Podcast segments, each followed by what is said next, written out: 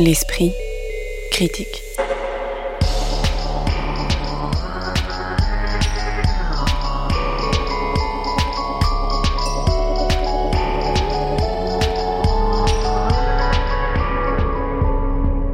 Mediapart. Les Black Indians de la Nouvelle-Orléans, les LGBTQIA+, du monde arabe, les artistes irakiens, indonésiens ou palestiniens exposés à Cassel et Berlin, cette édition de l'Esprit critique consacrée aux arts visuels donnera toute sa place à des groupes minoritaires et à des histoires coloniales et postcoloniales encore vives. Cette programmation est le signe que les grandes institutions ont pris pour la plupart conscience qu'il n'était plus possible de faire un récit culturel et artistique aussi homogène et occidental qu'il l'a longtemps été, mais on verra aussi que cette mondialisation des œuvres et des problématiques ne va pas sans réticences, controverses et polémiques. On entre pour évoquer tout cela dans deux expositions qui viennent d'ouvrir à Paris, Habibi les révolutions de l'amour, présenté à l'Institut du monde arabe à Paris, et Black Indians de la Nouvelle-Orléans qui vient d'être inauguré au musée du Quai Branly. Mais on revient aussi sur deux manifestations d'art contemporain qui viennent de fermer leurs portes en Allemagne, la Documenta 15 de Kassel et la 12e édition de la Biennale de Berlin. Autour des micros aujourd'hui, Magali Le Sauvage, rédactrice en chef adjointe de l'Hebdo, le numéro hebdomadaire spécial enquête du quotidien de l'art, Auria Maclouf, critique d'art, et Lina Jeanne, chargée de recherche au Musée d'art contemporain du Luxembourg. Bonjour à toutes les trois. Bonjour. Bonjour. On débute avec Habibi, les révolutions de l'amour, l'exposition qui vient d'ouvrir à l'Institut du monde arabe à Paris sous la houlette de trois commissaires, Elodie Bouffard, Khalid Abdelhadi et Nada Majdoub. Elle présente des œuvres récentes, dessins, peintures, sculptures, films autour des identités LGBTQIA+, en partant de l'idée que les soulèvements populaires de la dernière décennie ont bousculé les sociétés arabes et musulmanes et favorisé un développement du militantisme lié au genre et à la sexualité, sur près de 700 mètres carrés et dans deux espaces principaux, on découvre donc des images crues ou réflexives, des paroles fragiles ou revendicatives, des scènes intimistes et des prises de parole dans l'espace public.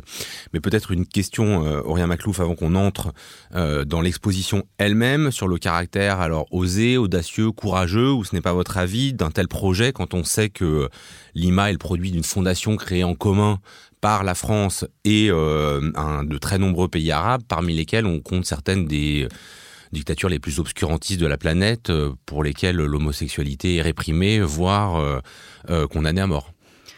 Évidemment que c'est une exposition très audacieuse, rien que par son titre et par son propos. En revanche, je trouve qu'il hum, y a un problème qui se pose dès qu'on rentre dans l'exposition, c'est la situation depuis laquelle on parle.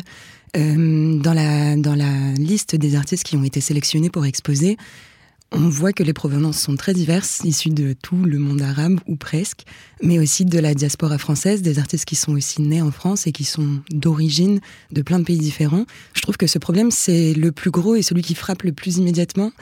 On ne sait pas trop d'où on parle, on ne sait pas trop où on va et hum, c'est peut-être ce qui m'a le plus marqué dans cette exposition, c'est le manque de contextualisation de tous les discours et de toutes les pratiques. Il y a des très belles œuvres, il y a des œuvres très fortes, mais à force de les mettre euh, côte à côte et un peu pêle-mêle au final, je trouve que c'est une exposition qui a été très compacte, très riche, mais trop pauvre dans son propos pour montrer le caractère vraiment révolutionnaire d'une telle démarche et des démarches des artistes. Magali Le Sauvage, effectivement, sur euh, il y a beaucoup de choses, hein, on va rentrer dans l'exposition, mais sur l'effet que ça peut produire, d'autant qu'on est là, enfin il y a des cartels qui parlent du monde arabe, on est à l'Institut du monde arabe, mais il y a aussi quand même beaucoup d'artistes euh, d'Iran, d'Afghanistan, c'est-à-dire des mondes qui ne sont pas arabes, mais musulmans. Donc est-ce qu'on a dit arabe pour pas dire musulman? On peut se poser la question. Oui, alors c'est sûr que c'est un, un, champ euh, géographique assez large, mais je pense qu'on peut convenir que les pays comme l'Iran ou l'Afghanistan partagent des contextes culturels assez proches euh, de ceux du Moyen-Orient, par exemple, comme euh, l'artiste Ali Reza Shajayan, par exemple, qui est présenté, qui est un artiste iranien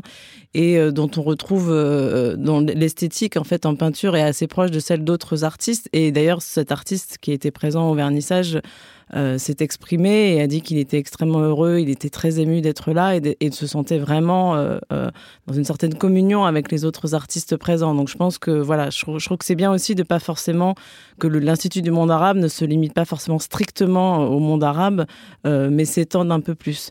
Et sinon, pour revenir au contenu de l'exposition, il y a hum, quelque chose qui m'a frappé, c'est que déjà, comme le sous-titre le, dit, Les révolutions de l'amour, c'est une exposition qui joue beaucoup sur l'émotion qui est beaucoup sur le registre des affects. Et, ça, c'est peut-être ce qui m'a hum, à la fois euh, moi-même beaucoup ému et bouleversé, et en même temps, au bout d'un moment, peut-être un petit peu euh, lassé. C'est-à-dire qu'en fait, on est beaucoup sur euh, des portraits extrêmement, voilà, avec des personnes extrêmement présentes, avec une confrontation très directe entre le spectateur et les sujets. Et au bout d'un moment, ça devient peut-être un peu répétitif. Mais encore une fois, je crois qu'il faut aussi se rendre compte que pour les artistes présents, c'est extrêmement important dans la période dans laquelle on est. En plus, il faut aussi souligner que euh, comme on dit, il y a un artiste iranien et que, étant donné ce qui se passe en ce moment en Iran, euh, le mouvement euh, des, des, femmes, notamment iraniennes, euh, qui, qui, se libèrent, voilà, du joug patriarcal euh, fondamentaliste. voilà, c'est aussi important que ces représentations soient là et, et c'est un écho quand même aussi à tous ces mouvements qu'il y a en Iran et ailleurs, mais surtout en Iran en ce moment. Et, et je pense que c'est hum, voilà qu'il faut qu'il faut aussi oui, ça c'était d'ailleurs pas, assez palpable. Hein. Il y avait beaucoup oui. de monde et on sentait que les gens venaient parce qu'il y avait une forme, euh, ils étaient concernés. D'empathie. Il y a une grande empathie et en fait, je, je, je crois qu'il faut pas non plus, euh, enfin, il faut accepter aussi euh, que cette, que cette émotion-là déborde et, et il faut pas forcément euh, rester froid et, et trop rationnel par rapport à ça. Nina Jeanne.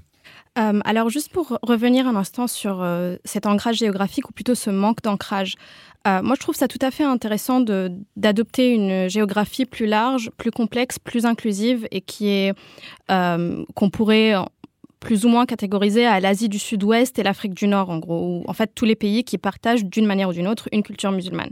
Mais ça aurait été beaucoup plus intéressant d'assumer cet ancrage au lieu de l'Institut du monde arabe. Donc je trouve que à, cet endroit-là, les commissaires sont un peu passés à côté de quelque chose. Et de la même manière, je trouve qu'il y a en fait un manque de précision qui est assez constant dans cette exposition. Et ce qui me pose problème, c'est que effectivement, c'est la première exposition sur le sujet, mais j'estime qu'on ne peut pas faire une exposition comme ça sans avoir une part de responsabilité.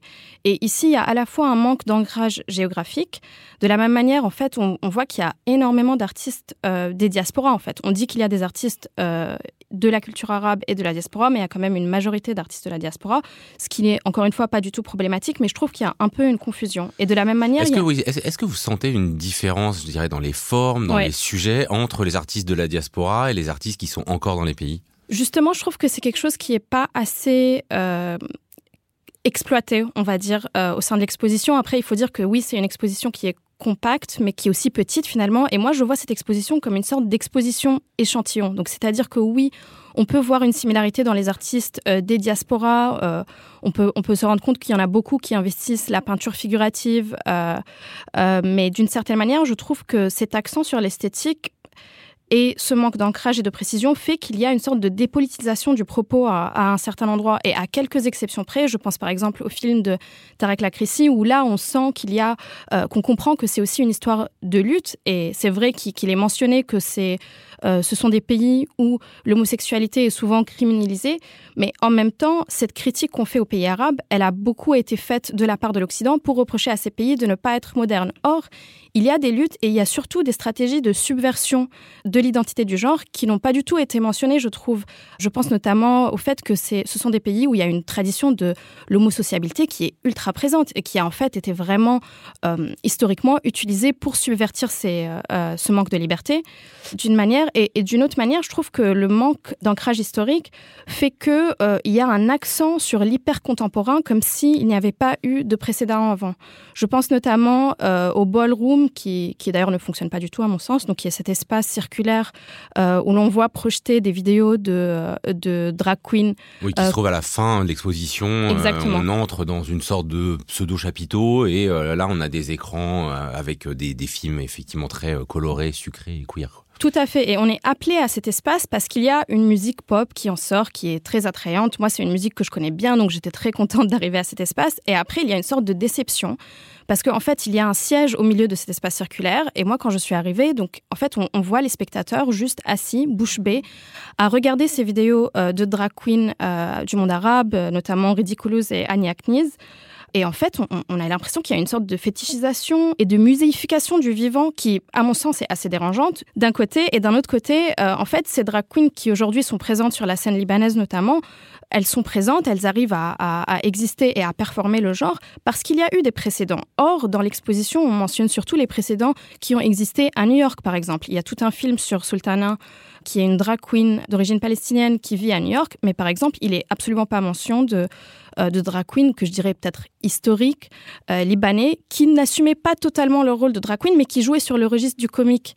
Et en fait, c'est toutes ces stratégies de subversion qui sont absentes et qui, contribuent à la pauvreté du propos. Auria Maclouf, sur ces questions, pour prolonger, alors, à la fois en entendant euh, ce qu'a dit Magali Le Sauvage, c'est-à-dire qu'il faut se laisser entraîner par une forme d'émotion qui, je pense, est assez sensible devant nombre des œuvres hein, qui sont là, devant le fait que c'est quand même en soi un geste politique que de faire une telle exposition à l'Institut du monde arabe euh, qui reste financé en partie par les pays arabes. Il y a encore euh, l'Arabie saoudite qui a mis 5 euh, millions d'euros en 2017 pour refaire le bâtiment. Donc ce n'est pas rien, mais qui peut-être débouche sur une forme d'apolitisme euh, dans la manière euh, de, présenter les choses. Complètement. Il y a une dimension hyper spectaculaire dans toute cette scénographie qui commence dès l'entrée avec des grands néons roses qui euh, sont incrustés dans les cimaises et qui mettent une ambiance directement un peu festive, un peu... On est là pour rigoler, quoi. Cette dimension, du coup, elle, se, se, elle finit en apothéose avec, du coup, ce ballroom où, effectivement, on reste assis, ce qui est quand même assez. C'est-à-dire que si les gens s'étaient mis à danser, vous auriez trouvé que c'était réussi Je suis pas complètement sûre, mais après j'ai vu des personnes qui dansaient un peu dans, le, dans les espaces, mais une fois qu'ils y arrivaient, justement, ils arrêtaient leur corps. Et c'était, c'était assez étrange, parce que c'est une exposition qui, au final, met beaucoup en avant ses corps, mais les met de manière très figée en avant. Il y a, y a cette vidéo de Tarek que tu as mentionné, Lynn, de Tarek Lacrissi, qui est vraiment magnifique, mais je trouve que même celle-ci, elle perd un peu de la force évocatrice qu'elle a en étant dans un coin, en étant collée à d'autres œuvres, qui, elle est juste à côté d'une installation monumentale vraiment superbe aussi de Aïcha Snoussi, qui euh, a excavé une civilisation qu'elle appelle Tchetch, euh, qui serait vieille de millénaires et qui se serait envoyé des lettres euh, qu'elle aurait retrouvées sur des plages, qui est vraiment très très puissante. Et pour reprendre ce que tu disais, euh, Magali, qui est très dans l'émotion, mais aussi très dans la dans la subversion, dans les indices cachés. Dans... Alors il faut la décrire un peu plus. C'est au milieu de la première salle, hein, une sorte de grande pyramide entre la pyramide et le gâteau, constituée de bouteilles, de, de verre naufragés avec dedans des, euh, des écrits, des messages euh, comme ça, qui sont euh, censés être ce qu'on a retrouvé d'une île aux amants et aux amantes. Noyés. C'est ça. Et des messages que des amants et amantes se seraient envoyés et, et, qui, du coup, met en jeu cette correspondance cachée, secrète, cette idée de vestige et de comment est-ce qu'on construit l'histoire. Et je trouve que dans toutes ces œuvres, il y a énormément de propos qu'on aurait aimé voir dans cette exposition qui sont mis en avant, mais qui finissent par se perdre dans cette dimension hyper spectaculaire. Ça vide en tout cas l'exposition de sa charge euh, euh, militante. Et en même temps, j'ai pas envie d'utiliser ce mot puisque je me méfie. Et je pense qu'il n'est pas possible d'être militant en institution et encore moins dans une institution comme le monde arabe. Au final, les œuvres qui sont sélectionnées et la manière dont elles sont montrées je trouve, réduisent complètement des propos qui mettent en jeu des forces, des tensions, qui coûtent des vies, qui empêchent des, personnes de s'exprimer, qui forcent des gens à fuir. Et toute cette dimension, on la sent pas du tout dans cette exposition qui, au final, est très lisse. Totalement. Et pour revenir à cette question du militantisme, effectivement, à partir du moment où le militantisme intègre l'institution, il peut être dépolitisé. Mais par contre, je trouve que faire cette exposition en 2022, c'est-à-dire deux ans après la mort de Saleh Jazi, qui était une militante égyptienne au Canada et qui s'est suicidée à cause des menaces euh, concernant sa non-conformité euh, au genre, je trouve que c'est quand même très dérangeant d'esquiver ces luttes. Et après, effectivement, on, a beaucoup critiqué euh, l'aspect kitsch de l'exposition et le manque de précision toutes les trois. Je pense que une chose qui est importante à préciser, c'est qu'un des commissaires, euh, Khaled Abdelhadi, est le directeur éditorial de Mike Ali. Donc ce n'est pas non plus un commissaire ou un historien.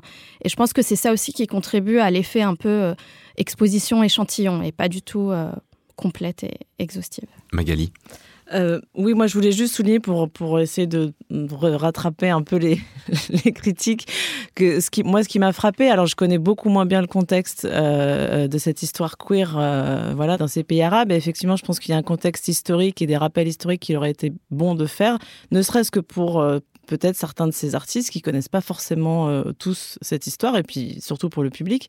Mais moi, ce qui m'a frappé, c'était que vraiment c'est une, exposition de représentation, c'est-à-dire qu'on a euh, des portraits et beaucoup d'autoportraits. Il y a notamment l'autoportrait de Aïcha Snoussi, donc c'est la même artiste qui a fait cette installation de bouteilles euh, rescapées d'une civilisation fictionnelle. Et ce, cet autoportrait, moi, il m'a vraiment, vraiment bouleversée. Donc, on la voit, en fait, c'est un, autoportrait où elle est euh, euh, torse nu avec un pantalon, la main glissée dans le, pantalon. C'est en fait, sur une sorte de, feuille de papier avec un mélange de documents euh, administratifs. On sait qu'il y a du sang. Bon, c'est voilà, c'est assez symbolique. Hein. Et ça rappelle un peu l'art féministe des années 70, euh, en fait, où où les artistes se montraient nus, montraient leur corps, mêlés un peu aussi de, de, de leur fluide corporel, de leur histoire personnelle. Et à côté justement de certains portraits kitsch, mais qui en même temps vont aussi, cela dit, avec une certaine histoire de la représentation dans le monde musulman, hein, c'est-à-dire euh, aussi euh, des miniatures persanes, euh, etc. Enfin, c'est aussi, euh, c'est ça vient pas juste d'une culture de boîte de nuit récente. C'est aussi quand même des choses qui sont dans la, dans l'iconographie du monde arabe et du monde musulman depuis longtemps. Mais cette image-là, elle vient justement en contrepoint. C'est une image assez, assez trash, assez dure, assez belle d'une femme qui est en train de se masturber et donc, c'est une image éminemment politique pour moi, que ce soit ici ou là-bas d'ailleurs, en fait, que ce soit en France ou ailleurs. C'est une image qu'on qu qu voit peu. Et pour moi, c'est le genre d'œuvre qui fait toute la valeur d'une exposition, c'est-à-dire qu'on peut euh, y aller juste pour ça. Et une dernière question, euh, comment vous avez compris euh, la séparation? Il y a des espaces qui sont interdits aux moins de 18 ans. Euh, un seul espace. Un seul espace où on voit notamment des œuvres de, de Coudra Academy. Euh, mais ce qui est intéressant, c'est que Coudra Academy, elle était euh, à la collection Lambert euh, en Avignon, sans qu'évidemment il y ait de, de restrictions sur l'âge. Bon, on est à l'Institut du monde arabe. On a des panneaux à l'extérieur qui vous disent euh, l'Arabie saoudite euh, a payé pour euh, la réfection de la bibliothèque, etc. Enfin, je pense qu'on on ménage... On... Enfin, je trouve qu'il y a quand même quelque chose d'assez courageux, moi je trouve quand même de la part de l'Institut du monde arabe. Ils, ils font un grand écart euh, de montrer cette exposition. Mais voilà, on peut pas s'empêcher en sortant de l'exposition, quand on sait que ces personnes sont persécutées, euh, voire euh, condamnées à mort. Quand on sort de l'exposition et qu'on voit un panneau qui, avec écrit Arabie Saoudite Qatar, ça fait un gros creux dans l'estomac et voilà, c'est compliqué. C'est vraiment un lieu plein de contradictions voilà. parce qu'effectivement, avec ce que tu mentionnes, mais aussi cette interdiction au moins de 18 ans, en vérité, elle est assez euh, factice puisque oui, parce que c'est pas très dur de rentrer dans l'espace. quand même ouverte. Non, mais c'est pour ça on voit bien que c'est un geste politique adressé. Euh... Si je peux finir juste sur une note un peu plus positive, j'espère que cette exposition, elle frustrera assez les personnes comme elle m'a frustrée pour avoir envie de creuser beaucoup plus euh, individuellement le travail d'artistes qui sont mais vraiment géniaux, vraiment forts, et qui justement pourront sortir de cette charge trop affective, je pense, qui, qui a tendance à minimiser beaucoup trop un propos, mais qui s'exprime beaucoup, beaucoup mieux et beaucoup plus intensément quand on regarde le travail de ces artistes ailleurs. Bon, on l'espère avec vous. Et puis c'est une exposition qui fait un partenariat presse à la fois avec Le Point et Tétu. C'est la preuve qu'elle qu réussit sans doute, ou alors euh, qu'elle pose problème parce qu'elle veut brasser trop large. Euh, on vous laisse aller voir Habibi, les révolutions de l'amour, visible à l'Institut du monde arabe depuis le 27 septembre dernier et jusqu'au 19 février 2023. L'esprit critique. Mediapart. On quitte l'Institut du monde arabe, mais on reste le long de la Seine et dans un bâtiment construit par l'architecte français Jean Nouvel, puisqu'on aborde maintenant Black Indians de la Nouvelle-Orléans, le nom et le sujet surprenant de l'exposition qui vient d'ouvrir au musée du Quai Branly à Paris et sera visible jusqu'au 15 janvier 2023. L'exposition entend célébrer la créativité culturelle et artistique des Africains-Américains de la Nouvelle-Orléans, dont la forme la plus spectaculaire est celle des défilés de carnaval des Black Indians, une dénomination qui rend hommage aux Amérindiens ayant dû, comme eux, faire face aux dominations françaises, espagnoles et américaines durant des siècles. Le commissariat est signé Steve Bourget et Kim Vasdeville, mais aidé par un comité scientifique très fourni qui compte notamment le chef des Skull and Bones, l'un des groupes qui participent au carnaval. Alors l'exposition est quand même relativement hétéroclite avec des premiers espaces euh, très historiques et chronologiques euh, sur la vie euh, des communautés afro-américaines en Louisiane qui évoquent successivement la colonisation de la Nouvelle-France par la, par la France et quartier, la traite négrière, l'esclavage avant qu'on rentre plus spécifiquement dans les parures de carnaval, des films du carnaval.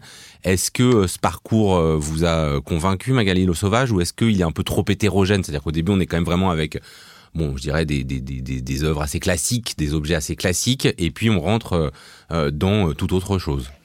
Bah, Surtout, c'est qu'on s'attend pas du tout à avoir euh, une introduction qui est beaucoup plus qu'une introduction, qui est quasiment la moitié de l'exposition, en fait, euh, consacrée à, d'ailleurs ce qui est nommé dans l'exposition une histoire de la violence en Amérique, qui est un très vaste sujet. Et en fait, on a donc euh, des, salles entières qui sont consacrées d'abord à l'histoire de, la Louisiane avant l'arrivée des Européens, donc quand, c'était une terre avec des Amérindiens qui d'ailleurs avaient une civilisation très prospère, c'est ce qu'on voit et qui peut surprendre quand on connaît très mal, comme nous malheureusement, la plupart d'entre nous connaissons très mal euh, cette histoire-là.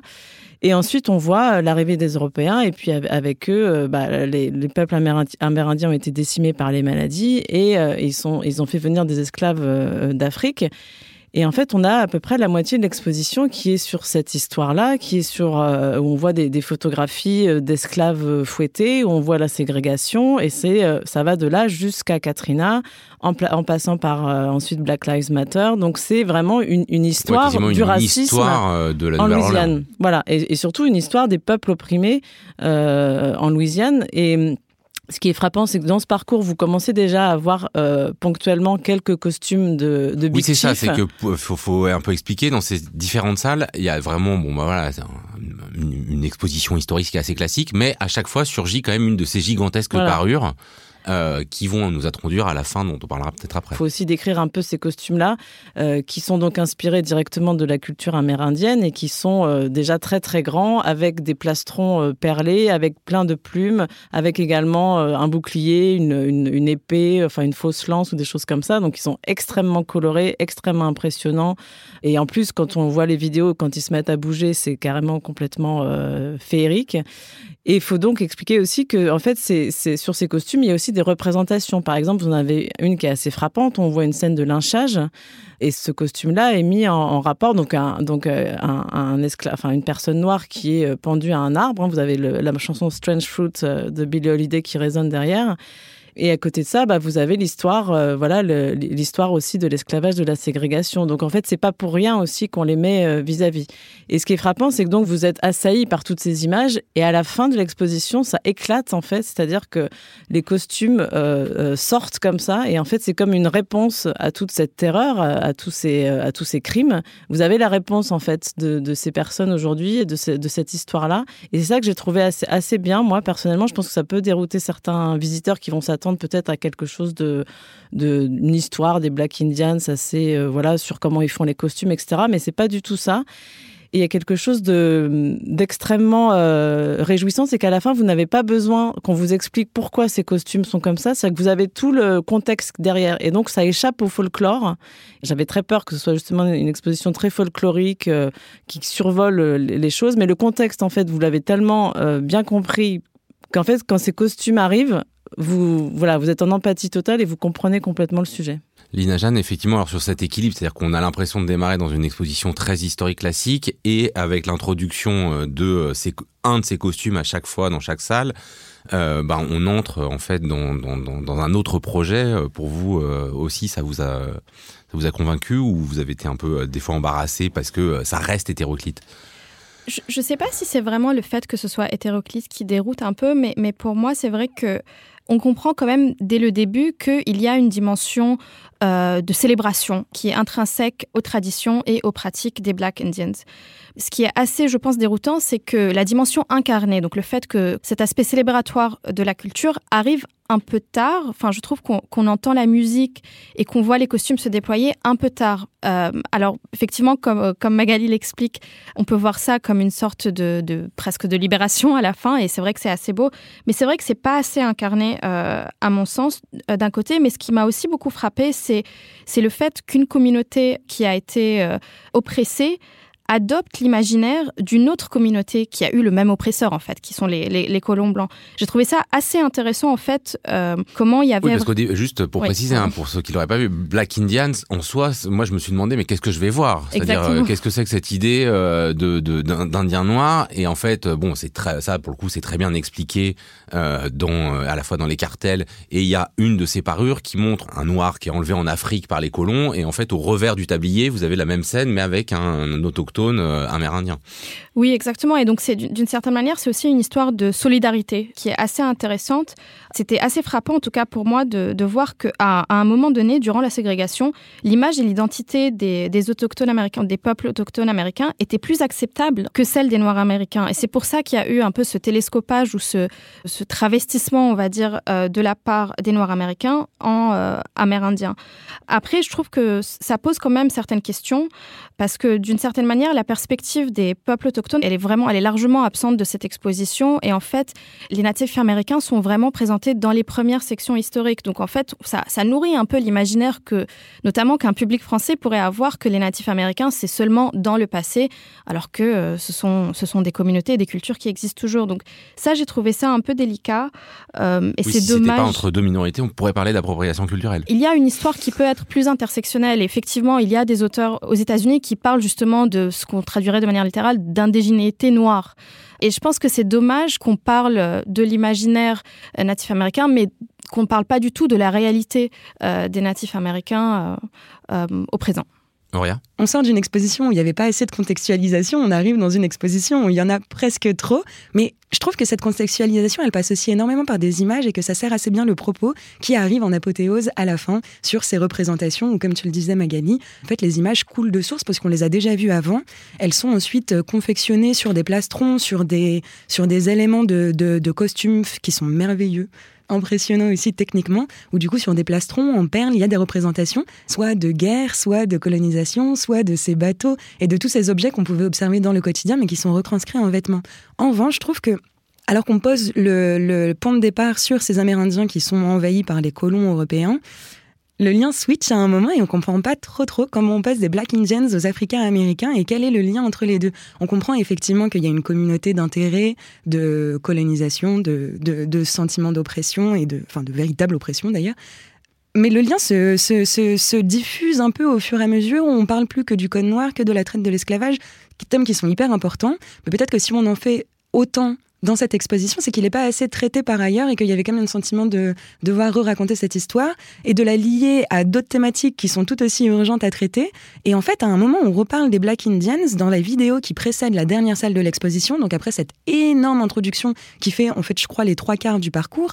Et là, euh, les, les, des, chefs euh, Black Indians qui participent au, au carnaval chaque année racontent qu'en fait, il y a eu des mariages entre les Amérindiens et les Africains américains, qu'il y a eu des communautés d'intérêt, de musique, de qui se sont créées tout au long de ces années. Et en fait, c'est la seule, le seul moment de l'exposition où vraiment on comprend tout le lien qui se tisse entre tout ça.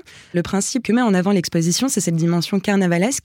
Le carnaval, c'est une notion qui a été beaucoup traitée par un auteur qui s'appelle Michael Bakhtin et qui a théorisé euh, ce moment à partir de l'œuvre de Rabelais, mais qui reste hyper euh, importante aujourd'hui. Et je trouve qu'il n'est pas assez mobilisé comme référence.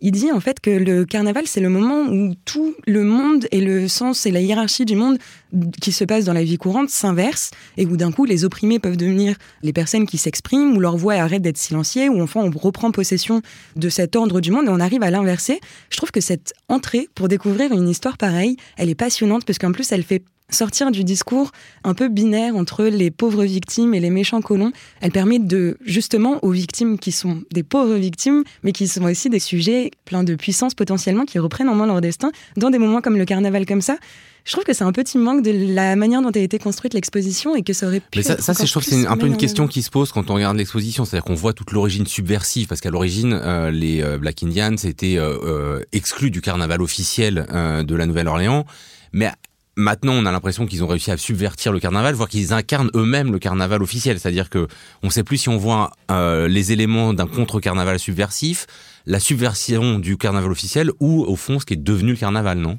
On voit bien les origines subversives de ce contre-carnaval, mais est-ce qu'on n'a pas aussi l'impression que c'est devenu folklorique? Bah, je crois pas parce qu'en fait ce qu'on voit bien dans l'exposition c'est d'ailleurs grâce à pas mal de vidéos aussi qui sont montrées ce qui, manque aussi sans doute dans l'expo à Bibi de l'Institut du monde arabe c'est qu'il y a beaucoup de témoignages et, ce qu'on voit c'est que par exemple les, big chiefs qui font leurs costumes en fait ils font ça toute l'année c'est-à-dire que c'est pas aussi seulement euh, pour Mardi Gras que de temps en temps ils apparaissent, euh, donc ça, leur coûte extrêmement cher. Hein, c'est le, le, prix moyen, je disais, pour, euh, pour, euh, pour un costume, c'est 5000 dollars, ce qui représente pour eux une, une, énorme somme, et qui qu'ils y passent toute l'année à, coudre, à, dessiner le costume, et que de temps en temps, en fait, ils sortent dans la rue comme ça, en dehors complètement de la période du carnaval, et qui sortent dans la rue. Il y a une vidéo où on voit bien ça. Il y a un, big chief qui sort dans la rue avec son costume complètement, euh, complètement délirant. On a vraiment l'impression d'avoir le fantastique qui arrive dans le réel. Enfin, c'est extraordinaire. Et puis, il va voir les gens. Ils ont un rôle social aussi très important. Ça, c'est ce qui est expliqué dans l'exposition. C'est-à-dire qu'en fait, c'est aussi, euh, par exemple, il y a une grand-mère qui est malade. Ils vont s'enquérir de savoir comment elle se porte. Euh, bon, c'est pas des, c'est pas non plus des, assistants sociaux, des choses comme ça, mais il y a un rôle de lien aussi euh, dans la communauté. Et, ça, je pense que c'est important. Et donc, je pense que ça ne peut pas, ça peut pas aller vers un folklore. Ça pourrait l'être. Enfin, il y a sans doute une certaine commercialisation, je ne sais pas, de figurines, du marketing, j'en sais rien certainement. Mais bon, déjà, ça on le voit pas dans l'exposition et Dieu merci, il y en a pas dans la boutique euh, du musée. Mais ce que je veux dire, c'est que ça va beaucoup plus loin que juste un événement ponctuel, annuel, comme le carnaval de Rio d'ailleurs, hein, qui est quelque chose quand même beaucoup plus médiatique et beaucoup plus. Euh, donc je pense que ça peut, ça peut pas être, c'est pas du folklore, c'est-à-dire que c'est pas, c'est pas hors sol. Black Indians de la Nouvelle-Orléans, cela a ouvert le 4 octobre au musée du Quai Branly à Paris et ce sera visible jusqu'au 15 janvier 2023. L'esprit critique. Mediapart. Depuis le mois de juin dernier jusqu'au mois de septembre, s'est tenue à Kassel en Allemagne la Documenta 15, considérée comme la principale exposition d'art contemporain au monde. Et à peu près aux mêmes dates, s'est tenue la 12e Biennale de Berlin.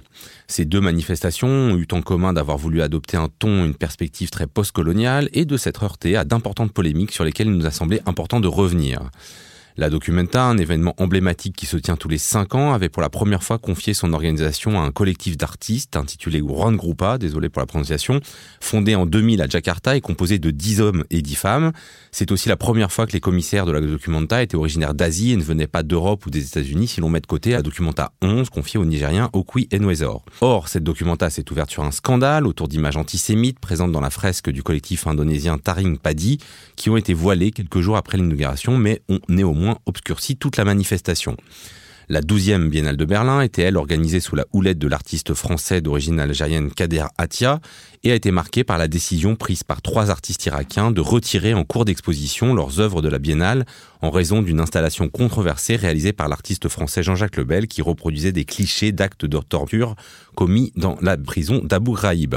Alors peut-être euh, avant qu'on discute des polémiques elles-mêmes, euh, Lina Jeanne, est-ce que vous pouvez quand même nous resituer euh, ce qu'est la documenta dans le champ de l'art contemporain et donc pourquoi une polémique à la documenta fait un effet euh, de souffle peut-être plus important euh, que d'autres manifestations. Oui, alors la Documenta, c'est une, manifestation, donc, comme tu le disais, qui se tient tous les cinq ans et qui a été créée en 1955 par Arnold Bod, avec une volonté, donc au lendemain de la Seconde Guerre mondiale et des, des violences insoutenables du régime nazi, de réclamer ou réhabiliter la culture et l'art. On se souvient, et on en avait parlé au dernier épisode euh, euh, de l'esprit critique, qu'une euh, partie d'artistes avait été qualifiée comme étant dégénérée. Et justement, en 1955, il y avait une volonté de mettre en avant ces artistes qui avaient été bannis par le régime nazi et de se remettre au jour, en fait, de l'actualité de l'art moderne à l'époque. Aujourd'hui, ça a changé. On, présente vraiment les pratiques les plus contemporaines. C'est une manifestation qui est tout à fait tentaculaire, qui envahit toute la ville. Et le temps de 100 jours, Kassel devient très vivante. Et euh, euh, et c'est vrai que c'est la première fois que la direction artistique est en fait confiée à, un collectif d'artistes. Juan Grupa, qui a eu un choix euh, tout à fait euh, original, mais qui en fait en totale cohérence avec leur propre pratique, c'est-à-dire d'inviter d'autres collectifs, d'élargir l'invitation d'une certaine manière à d'autres collectifs, principalement de ce qu'on pourrait appeler le Sud global, qui ont eux-mêmes invité aussi d'autres collectifs d'artistes. Donc on arrive à une édition de la Documenta où on ne peut même pas compter le nombre de, participants, participantes. Et ce qui est aussi intéressant, c'est que euh, euh, Juan Grupa est arrivé avec un concept curatorial qui est pour le coup là très situé. Euh, c'est un, une, pratique indonésienne qui est le lumbung, désolé pour la prononciation, qui est une pratique de, stockage commun de riz pour une utilisation future, donc une sorte de partage des ressources. Et en pratique, cette métaphore agriculturelle, elle a, elle a vraiment signifié aussi qu'on mettait en avant plus les processus des collectifs euh, les méthodologies et les stratégies peut-être même de, survie. Euh, qu'est-ce que ça veut dire qu'être un collectif d'artistes aujourd'hui et comment on est financé, comment on évite d'être financé par certaines, euh, certains endroits? Et donc c'était vraiment plus mettre en avant des, processus et des méthodologies que des, que des objets. Magali Sauvage sur à la fois parce que effectivement, Elina Jeanne a raison de rappeler donc cette origine de la documenta un peu de d'effacer le traitement de l'art dégénéré. Après, il y a eu des recherches récentes euh, sur la documenta qui ont montré que, en fait, dans euh, bah, tous ceux qui l'ont organisé au début, il y avait beaucoup d'anciens nazis, euh, notamment Werner Haftmann, qui était le commissaire des trois expositions. On a relu du coup, différemment le fait que bah, dans les trois premières documenta, il y avait aucun artiste juif. Est-ce que du coup c'est un hasard si bah, là c'est des accusations d'antisémitisme qui se sont forgées en ouverture de, de cette documenta? Non, alors c'est peu de dire qu'en Allemagne c'est un sujet extrêmement sensible et que donc la réaction en Allemagne a été euh, très forte dans la presse notamment et chez les politiques puisqu'on a quand même la, ministre de la Culture et la chancelière allemande qui ont publiquement déclaré euh, qu'elles trouvaient ça scandaleux, qu'il fallait retirer les œuvres. À juste titre, c'était, il y avait une, une iconographie antisémite hein, dans cette représentation. Mais ensuite, ce qui a été frappant, c'est qu'on est allé chercher dans d'autres œuvres sur les mouvements des coloniaux, euh, on est allé chercher, euh, par exemple, une image soi-disant antisémite euh, dans toute une partie de l'exposition qui sont consacrée au, mouvement des femmes algériennes. Un visiteur un jour est arrivé en disant ça c'est une image antisémite. En réalité, c'était une femme palestinienne qui donnait un coup de genou à un soldat israélien. Donc c'est une image pro-palestinienne anti-armée israélienne qui n'a absolument rien d'antisémite. Et donc cette image a été retirée pendant une journée, puis examinée par un comité euh, euh, de surveillance et remise dans l'exposition. Des commentateurs, même des journalistes assez mal intentionnés, ont dit encore une œuvre antisémite euh, à la Documenta. Vous avez un, article du New York Times qui disait encore ça il y a deux semaines, ce qui est un mensonge absolu. Il y a aussi également le, le collectif euh, euh, Subversive Films, qui est un collectif euh, japonais qui montrait ce qu'on appelle les Tokyo Reels, c'est-à-dire ce sont en fait des films euh, sur le pro-palestinien des années 70 qui ont été taxés également d'être antisionistes et donc antisémites, ce qui est donc un raccourci euh, très douteux. Enfin, en fait, il y, y, a une mauvaise foi euh, qui a entouré cette documenta, non seulement sur ses aspects politiques, euh, mais également artistiques. C'est-à-dire qu'on a aussi entendu beaucoup de gens dire qu'il n'y avait pas d'œuvre, que c'était seulement du jardinage ou des gens qui faisaient de la cuisine entre eux, qui se, qui se sont réunis entre eux pour, au début pour, euh, euh, je ne sais pas, faire de la couture et qu'après, en fait, il n'y avait plus rien à voir, ce qui est absolument faux. Moi, j'ai vu des collègues journalistes qui n'ont pas voulu y aller en, en, parce que franchement, enfin, ça m'a beaucoup énervé, donc je, je, tiens à le dire parce que je trouve que d'un point de vue éthique, euh, journalistique, euh, c'est assez lamentable. Il y a il y a eu quand même beaucoup de gens qui ont dit mais ça sert à rien d'y aller de toute façon, euh, c'est incompréhensible, c'est trop politique, euh, c'est antisémite. Alors qu'en fait, comme le disait Lynn, il y a des dizaines, enfin on sait, on sait même pas combien d'artistes sont venus là, ça se compte en centaines, qui avaient des œuvres magnifiques à voir. Enfin, je pourrais vous faire une liste, on en parlera après peut-être et, et qu'en fait il y avait aussi une énergie, il y avait, il y avait quelque chose qui, je pense, euh, bouleverse complètement le système de l'art et c'est ce qui n'a pas plu à beaucoup de gens. C'est-à-dire qu'on est dans, là, on était dans quelque chose d'horizontal, on était dans quelque chose euh, qui n'est plus un rapport vertical du curateur vers le spectateur en oubliant que l'artiste en fait existe et sa manière de vivre existe. Et je pense que ça a déplu à beaucoup de gens et tant pis pour eux. Et je, et je trouve que voilà, ça, ça marquera en fait euh, l'histoire de l'art du début du 21e siècle, c'est sûr. Je suis, je suis, tout à fait d'accord, euh, notamment que je trouve que d'un point de vue curatorial, il y a quelque chose qui s'est passé qui était extrêmement rafraîchissant, c'est-à-dire après avoir passé des années à entendre le mot hospitalité dans plein d'institutions qui croyaient qu'il suffisait de mettre des coussins par terre ou des matelas pour accueillir les visiteurs. Pour une première fois, euh, on pouvait entrer dans un espace d'exposition, parler avec un timbre de voix tout à fait normal, ne pas avoir besoin de baisser sa voix parce qu'en fait, c'était des lieux vivants. S'asseoir même sur les chaises faites par El Wersha, euh, feuilleter toutes les fanzines de, de Party Office, tout ça, c'était vraiment mais très rafraîchissant pour une fois. Et puis juste pour revenir sur la question des polémiques, en fait, cette documenta, elle a ouvert en étant sous le signe de la polémique, c'est-à-dire que les polémiques ont commencé avant même son ouverture. Et donc c'est vrai qu'il y a eu toutes les accusations d'antisémitisme euh, à certains degrés, à juste titre par rapport à, l'œuvre de Taring Padi, mais il y a eu euh, là pour le coup encore une fois un manque de contextualisation. Pourquoi on représente euh, des soldats israéliens? Ben, En fait, c'est parce que les soldats israéliens euh, enfin, le Mossad a aidé euh, le régime dictatorial en Indonésie. Donc, effectivement, il y, a une sorte de ressentiment de la part des artistes indonésiens, d'une part. D'autre part, ces polémiques ont commencé beaucoup plus tôt et simplement parce que la, liste des collectifs incluait un grand nombre d'artistes et de collectifs euh, palestiniens, palestiniennes ou alors qui avaient des liens avec le BDS, le mouvement Boycott, Divest and Sanction. Il faut rappeler qu'en Allemagne, en 2019, il y a eu une résolution qui a été votée qui équivaut l'antisémitisme avec, avec l'antisionisme.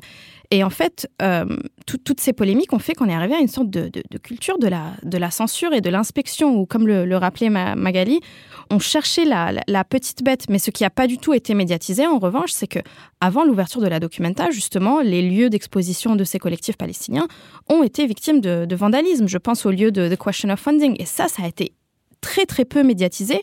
Euh, et je trouve que ça témoigne d'une islamophobie qui est quand même euh, assez flagrante. Euh, pour la petite anecdote, quand j'ai visité la Documenta, justement au lieu où il y avait où il y avait the question of funding, quand je visitais l'espace de, du 18, il y avait quelqu'un qui sur les publications du 18 avait collé des reproductions des caricatures danoises du, du prophète avec une bombe sur la tête à la place du turban. Donc c'est quand même assez significatif. On va, on va pas pouvoir tout refaire BDS, mais c'est vrai que voilà BDS euh, en, Allemagne et en France est euh, particulièrement vu euh, comme antisémite, c'est sans doute en rapport avec l'histoire particulière de la France et, de l'Allemagne aux Juifs. donc on va pas reprendre tout ça. Aurélien Maclou, vous, vous n'y étiez pas, mais comment vous avez reçu les polémiques d'ici là, de, depuis, et, qu'est-ce que vous avez pensé finalement de la conclusion qui a été quand même la démission hein, de la directrice de la Biennale?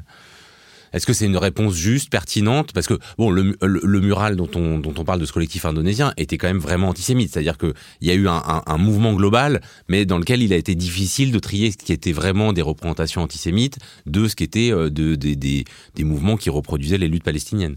Ce qui est dommage, c'est que le compte rendu principal qu'on en fait et la manière de le découvrir quand on de découvrir cette grande manifestation quand on n'y a pas été, c'est d'abord par le prisme de cette énorme polémique qui en recouvre en fait l'autre. Et sûrement, Magali, c'est le problème que tu décrivais, que beaucoup de tes collègues journalistes n'y ont pas été, n'ont pas pu faire de compte rendu, et c'est vraiment très très dommage, puisqu'au final on parle plus de ces polémiques que des œuvres. En revanche, il y a quelque chose dont je pense il aurait fallu plus parler aussi. En fait, il y a quantité de statements qui ont été édités les uns après les autres par le comité scientifique de la Documenta, par Taring Paddy, euh, qui s'est euh, expliqué sur, euh, sur sa fresque et qui argue cette phrase Nous reconnaissons que notre fresque a pris un sens particulier dans le contexte historique de l'Allemagne. Et en fait, je trouve que cette phrase elle est hyper importante parce que Taring Paddy s'excuse pas d'avoir fait cette œuvre. Ils expliquent leur œuvre en disant que que c'était pas le bon contexte et que et qu'ils sont quand même. alors bon, il faudrait hein, aller lire le texte en entier de oui, bien défense, sûr. qui est quand même pas non plus totalement convaincant. Hein. Bien sûr, bien sûr. Et ces arguments sont très pauvres, mais ils concluent quand même leur texte en disant qu'ils sont prêts à la discussion et qu'ils sont ouverts au débat et qu'ils ont manqué d'espace de débat dans cette documenta. Évidemment que cet argument est très pauvre dit comme ça, mais je trouve que ce que vous avez toutes les deux ressenti et vécu, euh, cette documenta comme un espace de de dialogue, enfin, d'hospitalité pour de vrai, c'est quelque chose qui n'est pas assez ressorti. Et de la même manière, il y a un statement qui a été écrit aussi par des artistes en contestation euh, de toute cette polémique, de la démission de la directrice de la Documenta, de la manière dont on traitait les œuvres, dont la manière dont ont été invisibilisées aussi toutes les discriminations et violences dont tu as parlé, Lynn, tous les graffitis, toute l'islamophobie qui a eu lieu même avant l'exposition, avant l'ouverture de la manifestation au public, des failles aussi du comité de la Documenta et des personnes qui ont travaillé et qui ont mis en place des stratégies d'empêchement aussi, qui ont retiré des œuvres sans le consentement des artistes, sans même les avertir. Je trouve que tout ça, c'est quelque chose dont on n'a pas assez parlé non plus et que, quitte à ne donner de la documenta euh, qu'un compte rendu de cette polémique et de, de, de, l'antisémitisme, autant aller, enfin, creuser ce débat en entier et compiler tous les témoignages aussi. Alors, on va pas avoir le temps de parler de la Biennale euh, de Berlin. Juste une question peut-être sur ça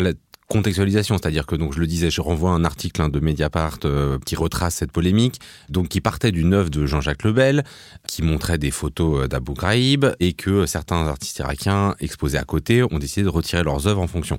Cette œuvre de Jean-Jacques Lebel, elle avait d'abord été montrée au MAMCO de Genève, puis au Palais de Tokyo, sans qu'il y ait du tout cette polémique. Alors qu'est-ce qui fait que là, il y a polémique? C'est parce qu'il y a la présence d'artistes irakiens qui euh, n'était pas là hein, à Genève ou tout ça. Enfin, comment on explique ça? Alors déjà, elle n'est pas présentée de la même manière puisqu'en fait à Berlin, euh, les images sont euh, agrandies à peu près à 2 mètres de hauteur et en fait elles sont surtout présentées sur des murs qui forment un labyrinthe dans lequel vous, vous entrez et vous ne pouvez pas ressortir avant la fin. Et vous avez en plus des impasses qui sont aménagées et en fait les couloirs sont tellement serrés que même si vous regardez vos pieds, vous pouvez vous, vous voyez quand même dans votre champ de vision, vous avez quand même ces images là. Donc Kadaratia lui-même, dans, dans, le statement de la, de la Biennale de Berlin, qu'on retrouve euh, sur le site de la Biennale, euh, parle de deux stratégies, euh, lui, euh, esthétiques, si on peut dire, qui est importante pour lui. Il parle de la stratégie du choc et du piège. Et donc là, on est exactement dans ces deux stratégies-là Dans le même mouvement, il dit aussi que c'est une exposition décoloniale. Donc en fait, là, euh, il y a quelque chose qui est un, petit peu contradictoire. C'est-à-dire qu'il il utilise des images qui montrent donc des, tortures euh, de prisonniers irakiens qui sont complètement déshumanisées.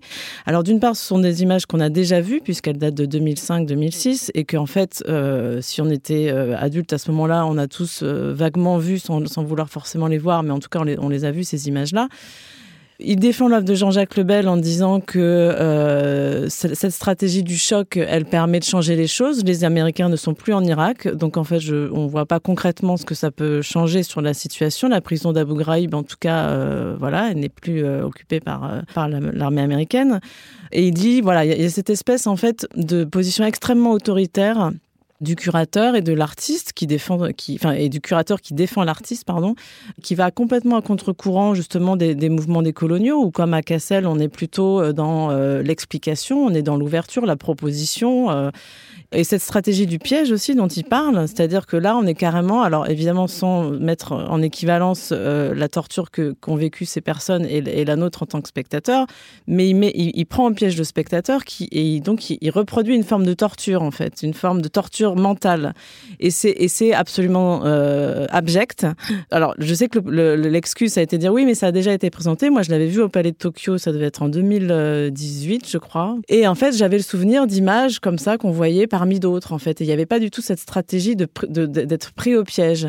Donc, c'est une stratégie du piège. Mais en plus, vous avez effectivement ces artistes irakiens qui exposaient à côté, qui n'ont pas été prévenus que cette œuvre-là allait être présentée à côté des leurs, qui s'en sont rendus compte donc euh, à l'accrochage et choqués. Et après, en plus, Kader non pas s'excuse d'ailleurs parce qu'il s'excuse pas, mais s'explique en disant que euh, un curateur ne demande jamais aux artistes d'une expo collective euh, qu'est-ce qu'il y aura autour d'eux, ce qui est absolument faux et ce qui est une vision complètement dépassée et très autoritaire et très négative du commissariat d'exposition. Lina Jeanne, d'un dernier mot. Oui, effectivement, et je, je tenais juste à rappeler qu'il me semble qu'un des trois artistes, c'est Sajad Abbas, a eu des membres de sa famille qui ont, mm. qui ont, été, euh, qui ont été emprisonnés à Bourlève et qui, lors d'une conversation publique avec la curatrice Régine Sahakian, a dit en fait, il et elle n'ont pas consenti à être photographiés, à être exposés de cette manière-là. Donc je pense que c'est là aussi le, le, nœud du problème, c'est que les personnes concernées sont totalement leur, leur vécu et d'une certaine manière totalement euh, méprisées euh, au prix de cette stratégie du choc qui en fait,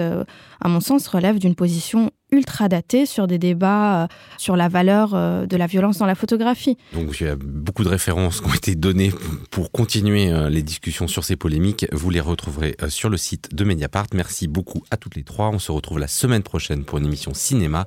L'Esprit Critique est un podcast proposé par Joseph Confavreux pour Mediapart, enregistré dans les studios de Gong et réalisé par Samuel Hirsch.